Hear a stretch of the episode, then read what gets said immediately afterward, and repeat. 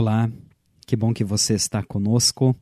Este é o programa 5 Minutos com Jesus. O tema de hoje: O sonho da humanidade é perigoso. O texto bíblico base, Evangelho conforme Marcos, capítulo 10, versículo 26, onde diz: Então, quem é que pode nos salvar? Talvez nada seja tão almejado quanto uma grande fortuna. As riquezas cativam e aprisionam a alma humana. Elas criam um sentimento de segurança e autossuficiência. Do ponto de vista humano, sentir-se seguro assim é bom.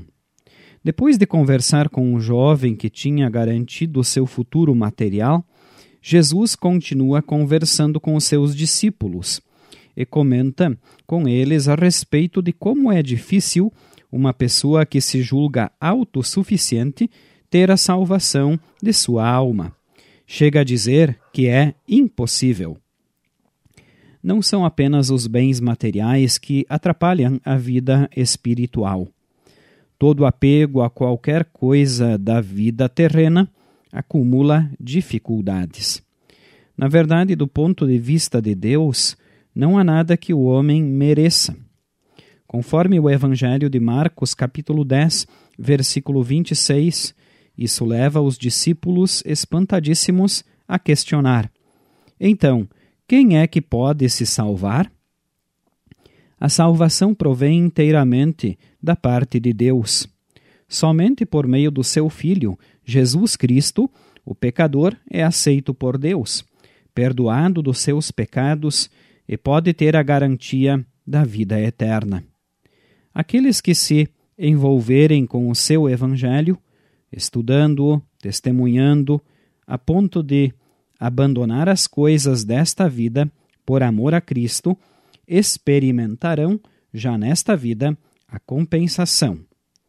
O Espírito Santo, por meio do Evangelho, derramará bênçãos em sua vida. Diante dos atrativos do mundo, a oferta de Cristo parece sem valor. E nós mesmos, tão fracos diante de ofertas ilusórias de segurança, perguntamos: quem pode ser salvo? O próprio Jesus responde e mostra o caminho.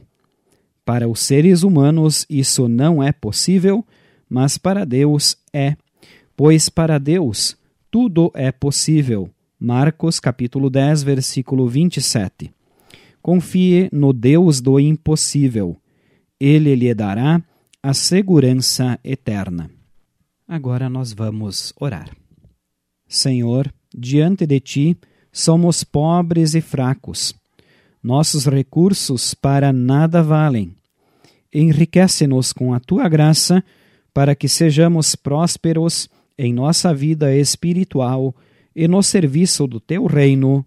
Amém.